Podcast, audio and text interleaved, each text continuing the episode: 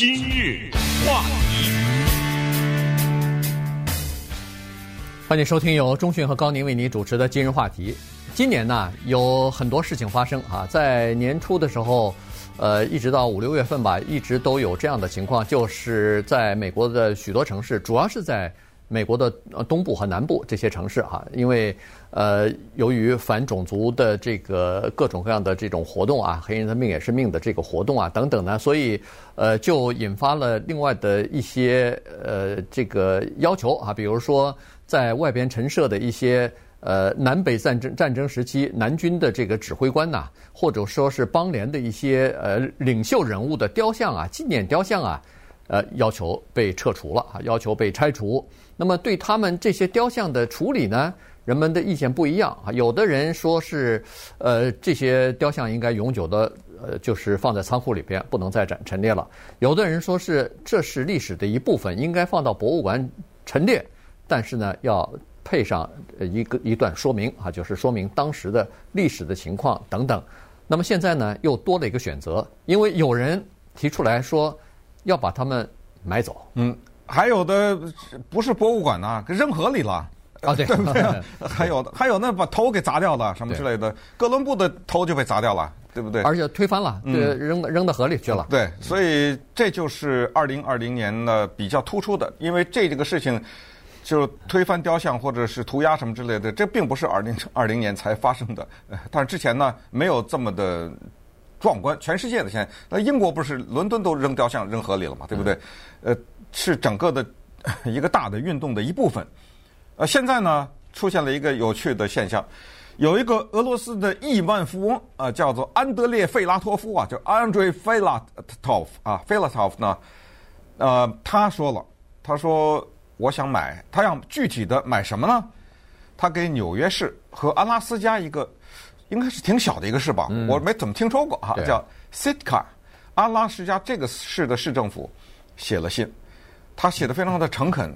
他说啊，据我所知，纽约呢，那个曼哈顿不是有个美国历史博物馆吗？对啊，美国历史博物馆前往前面呢，树立了一个老罗斯福的雕像。这个雕像我们今之前在节目中给大家介绍过，对，骑马的那个。已经被移走了啊，是怎么样的呢？是老罗斯福骑在马上，高头大马，哎，他呢一身的这种戎装，下边左边右边各有一个人，一个是黑人，一个是印第安人，垂头丧气的那种样子，呃，像是他的跟班一样，哎，或者是奴仆一样跟在身边帮他什么挑拿着些东西什么之类的，呃，这个雕像呢有所谓白人至上之嫌，呃，有所谓的，你看我是高高在上。你们这两个族裔的人只能在下面走，我骑在马上，你只能走路，对不对？你只能是跟班伴随等等。尽管老罗斯福在美国历史上的贡献诸多啊，咱们今天就不讲了。其中之一就是由于他的调解和斡旋呢，终结了日俄战争。呃，日俄战争大家都知道最著名的旅顺口之战，对不对？在中国的土地上，这两个国家在那儿打仗。呃，所以他在一九零六年的时候。还拿到了诺贝尔和平奖，给他立个雕像，我觉得没什么问题。现在的争议只是说呵这种反差，然后所以这个费拉托夫呢，他就说我想买，你说个价吧，对不对？你说个价我要买。嗯、那么阿拉斯加的呢，他也要买，他要买一个叫亚历山大巴拉诺夫的像。哎，等一会儿给大家讲这个人的故事，很有趣。呃，他说你们我知道你们要把它拿走，呃，我准备要买，那么我们就看看。这回事儿，对，这亿万富翁啊，这个叫做呃菲拉托夫啊，菲拉托夫啊，他是有钱嘛，同时呢，他有两个爱好，第一个就是国际象棋，对啊，第二个就是收藏艺术品啊。他在伦敦呃成立了一个基金会，这基金会呢，就是帮他在全世界各地。搜罗这个可以值得珍藏的这个艺术品的，而且他有一个优先啊，这个优先就是要能够，呃，这是怎么说法？就是让人们更了解俄罗斯文化，或者前苏联，哎，或者前苏联的文化的这方面的艺术品，它是优先要收藏的啊。所以呢，呃，那好了，这个刚才说的那个老罗斯福的，可能跟这个没什么关系，但是也能扯上一点边儿，因为他至少是斡旋了日俄战争嘛，对，对不对？嗯、那这个而且还获得了呃这个和平奖，诺贝尔的和平奖，那这个是和俄罗斯是有关系的，呃呃，当时当时的沙皇时间时期的这个战争嘛，所以他要收藏这个。另外那个 Sitka 这个城市呢，我们不知道，但实际上啊，你如果了解。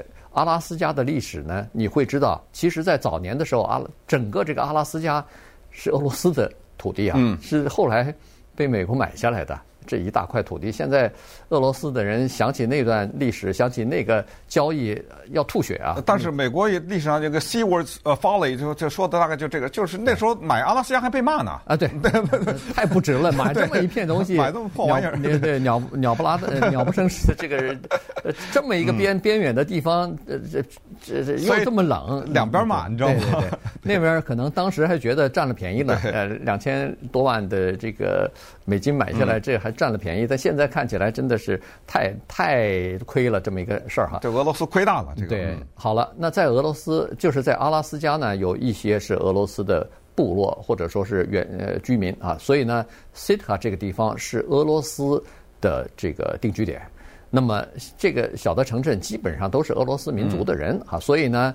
这就是为什么在他们的那个市政广场上就竖了这么一个亚历山德、亚历山大什么那个叫做啊巴罗诺夫的呃雕像。对，因为一八零四年的时候呢，是这个叫做巴罗诺夫的人在这块地方成立了这个城市啊，呃，也就是他建立了这个城市。哎，那不是挺好的吗？干什么要把他的？顺便说一下，他还当过那个阿拉斯加州长呢。对啊，干什么把他的雕像啊移走呢？哎，不要忘了。阿拉斯加，那之前尽管你这个地方来，那个地方来，人家之前还有当地的印第安人呢，嗯，啊，他没少杀印第安人啊，呃，这才是问题。现在要移走，那么现在这个俄罗斯的亿万富翁呢，他要买啊，他是说呢，这些雕像和历史上啊很多的人物一样，他呃呃理由就是历史有两面性。呃，说到历史有两面性，这个我想大家不否认吧？啊，这个应该是不否认的。你秦始皇到底是好人是坏人啊？对不对？他你说他是坏人的时候，也有人说他是好人，他必定是有两面。这我想到一个很趣味的一个事情，这 这个高宁昨天才告诉我，就是关于一则谜语的故事，对不对？这个新闻非常有趣，因为我们在下礼拜四，就是十月一号呢，会有一个大型的中秋献礼的一台节目，而且是广播电视 YouTube 哈，呃，从同时开始的这么一个节目，叫做《同一个月亮》。呃，我们在这个节目当中设计了一组谜语，我们出题，大家猜，猜中了，当场送月饼一盒啊，对不对？对。其中有一个谜语叫“陈胜吴广起义”，打一中国一个地名，呃，这个挺巧妙的哈。这个谜语出的挺巧妙的，叫做这个，我现在就公布答案，叫秦皇岛。因为为什么我现在公布答案呢？因为这个谜语后来被我们给 拿掉了。对，原因就是请高宁解释一下。这原因呢，就是我们要出谜的时候呢，呃，我们其中一位主持人来自台湾的说：“陈胜吴广是谁呀？”啊，不知道啊，说我们台湾教科书里头没没介绍，没没说过这个事儿。哎呦，这个让我跟中迅稍微吃惊了一下哈，因为我们觉得我们在同一个月亮的时候，尤其在海外的华人在中秋的时候出谜语，总总想是有一点有趣味性，同时还有点历史性，还，让大家了解一下哦，陈胜吴广哦，那个时候是呃要起义，那个时候说是要或者是说造造反，然后要把秦秦。秦皇秦王朝有推翻啊什么的，所以他秦秦皇岛就是秦皇倒掉了嘛，倒闭嘛，倒呃就是被推翻了，嗯、倒了嘛。所以呃，就光这个陈胜吴广在中国大陆，我跟中迅那个年代，这两人是造反派啊，这两人是起义啊，啊嗯、农民起义，这是代表正确的呃那个历史趋势的，嗯、就没有想到。就是共产党也是起义嘛，对不对？啊、对，对，靠造反一脉相承啊，对，靠靠推翻。呃，那个现现有的那个统治来来起身的嘛，还来发家的。那陈胜吴广就是属于这样的人物，但是你看这个历史不同的解释就是这样。第一，在呃台湾的教科书说是没有历史上，有也是盗贼，哎，如有也是哎，就是不是土匪就是什么叛逆，反正就是这种应该应该杀的这这种人啊，所以。不同的政党或者不同的这个人呐、啊，他真的是有不同的解释。而且呢，还这里面还真的有雕像问题，因为陈胜吴广是在安徽的大泽乡起义，在那个地方，我想呃，陈胜吴广的雕像，我稍微搜了一下，好好几可能是十几个都不止，呃，到处都是他们，在中国大陆还发行过陈胜吴广的邮票。其实。你说这个里面有什么共产党、国民党的问题？我也觉得没有太大。陈胜吴广，这是《史记》里面著名的一个叫陈涉世家呀，这是著名的《史记》里面的那一章。我们都知道他那个种田的时候说的什么“燕雀安知鸿鹄之志之哉”什么之类的。也正是因为陈胜吴广，才有了刘邦、项羽、韩信、张良这些人英雄人物的崛起嘛，对不对？他确实是导致了秦皇的叫做二世而亡啊，秦始皇他到他儿子就没了，就没了。对啊。那绝对的是跟陈胜吴广有直接的关系，没有这个起义，呃，秦朝说不定还能再持续个几代。但当当然，这历史咱不能做这种假设。但是我就是把这个就是讲出来，就是你别老觉得这都是人家老美的事儿，对不对？咱们华人的文化当中也有。顺便说一下，我来到美国最早接触到台湾人，聊到什么太平天国什么起义，他们告诉我在台湾的教科书这都是呃盗贼，呃，太平天国。那在中国的教科书里，这伟大的不得了的运动啊，对不对？对但实际上在，在、嗯、不现在中国好像有点改改口了。对，太平天国实在有点过了，太太残酷。对，哎，这个是对中国民众那个。杀伤啊，那个呃，这个摧残啊，简直是不得了。包括曾国藩什么这种，过去绝对的是历史上叫踏上一万一什么万永世不得翻身的一些丑恶的人物，手上沾满鲜血、沾满人们鲜血的这个人。但是他现在什么他的家书啊什么之类的也都大卖嘛。好啊，那咱稍等一会儿，咱们再来讲讲呃俄罗斯这位亿万富翁的故事。今日话题。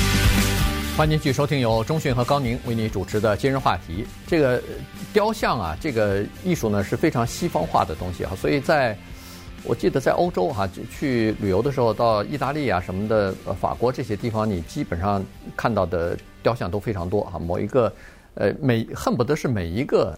那个呃博物馆也不是博物馆了，就是一般的公园都会有雕像啊，都会有好几个雕像，尤其是意大利那个雕像特别的多。但是它基本上有那么几个主线，一个就是圣经的人物哈，另外一个就是希腊神话的这个罗马神话的一些、嗯、一些故事、一些人物。所以，呃，某一个喷水池，某一个小小小的街心花园，你都可以看到一个雕像，你就要仔细看啊，这个人到底是谁？他这个每个人后面都有故事，所以你。你得了解这个东西啊，阿林匹斯山上的十二大神啊什么的，这这你你都得知道。那好了，在美国也是一样，在美国呢，东部和南部的这些城市呢，相对来说历史是稍微悠久一点，尽管总体历史也不太长，但是比我们洛杉矶要长一些啊。所以呢，在那些地方的纪念的雕像呢就比较多。它毕竟经历过一个是美国的独立战争，另外一个就是南北战争啊，所以呢，它在那儿各种各样的雕像呢，还是呃近代的还是有一些的。所以这个雕像现在就有人要想收集，有在美国也有人要收集收集啊。美国的呃有一个人呢，他是给好几个城市都写信了，说你们那些呃纪念雕像不是都拿走了吗？南军的什么将军的这些雕像，军军事将领的雕像，什么呃邦联的这些什么总统啊，那个戴维斯的雕像啊，李将军的雕像，这些能不能卖给我啊？他呢想在。呃，那个南部的某一个地方开辟一个，就建一个叫做纪念雕像公园，嗯，而就把所有的雕像作为一个主题放到那个公园里边去，供大家去参观啊，看参观也好，瞻仰也好，然后每个雕像上写一些这个说明性的文字啊，然后他想这么做，但是当然没什么城市搭理他。嗯，雕像这个问题啊，有几个麻烦。第一，它没有一个交易市场。我们常常看到拍卖行拍卖一幅名画啊，什么之类的哈，或者是一件呃古董啊之类的，但是应该没有一个拍卖雕像的。如果没有这个市场，就产生了下一个问题：无价，你怎么定价呀？啊，这个东西不没办法定价。然后接下来还有一个第三个问题，第三个问题就是太大了，太重了，怎么运呢？你运它要运到哪去啊？你像这个俄罗斯人，对不对？菲拉托夫，嗯，你是运到伦敦去啊，还是运到俄罗斯？不管运到哪里，就拿那个李将军的像在里士满吧，对不对？弗吉尼亚里士满，十三吨。当然他没有要买这个，但我就说，如果你要买这个的话，十三吨，这个雕像。嗯，一般的来做法呢是这样的，就是如果有一个人要买的话，他要切割，那没办法了啊，他要把这个没有，现在没有一个集装箱可以放这这么大的雕像啊，他只好切割。呃，切割了以后呢，然后也把零件吧，把部件 呃运到那个地方，再给它装起来，再给它焊起来，或者再拼起来啊，再给它拼起来，只好是这样。这个费用不可思议，我觉得可能百万都不一定打得住了，都都不知道是要多少钱了啊！所以这是这么一个问题。呃，也就是说，并不是呃所有的雕像都不卖，但是都遇到这个问题。呃，是在呃乔治亚州，嗯，Decatur 这个地方，他们也有一个三十尺的雕像，是邦联的那个时候的雕像，人家还比招标呢。呃，他说来，我准备卖了，谁要买这个雕像？到现在为止零，对，没有人要买。他那个好像是一个叫纪念的这种方尖塔一样的东西。对，是那么一个塔啊，他没人买。对对。可是呢，这个费拉托夫写给纽约和写给西特卡城市的这两封信呢，都有回音了。人家说对不起，不卖，呃，不卖。对，因为这这这俩雕像是有。是有艺术价值的。对，大部分的雕像，包括刚才说那个他想要卖没人 要买的那个方尖塔，对，那个都是呃几百块钱就可以买得到的那种，呃批量生产的廉价的东西，没有什么艺术价值。但是你想那个老罗斯福的那个雕像，那是美国很著名的。呃，雕塑家 James Earl 呃 Fraser 他所他所雕的那个，我们看过那个雕像，咱们在一三零零曾经我们讲的那那段时间，还把那个照片放到网网站上去了。对，那个是非常精美的，做做的非常好的一个青铜的雕像。那个俄罗斯的那个 Sitka 那个市市政广场的那个雕像。呃，好像也是呃，对，相当不错的，对，沉思状嘛，哎，对，坐在一块石头上沉思的这这个照，呃，这个雕像也是做的，就是塑的非常的非常的棒，所以你一看你就知道，这都是可能出自名家之手啊，所以是有艺术的收藏价值的。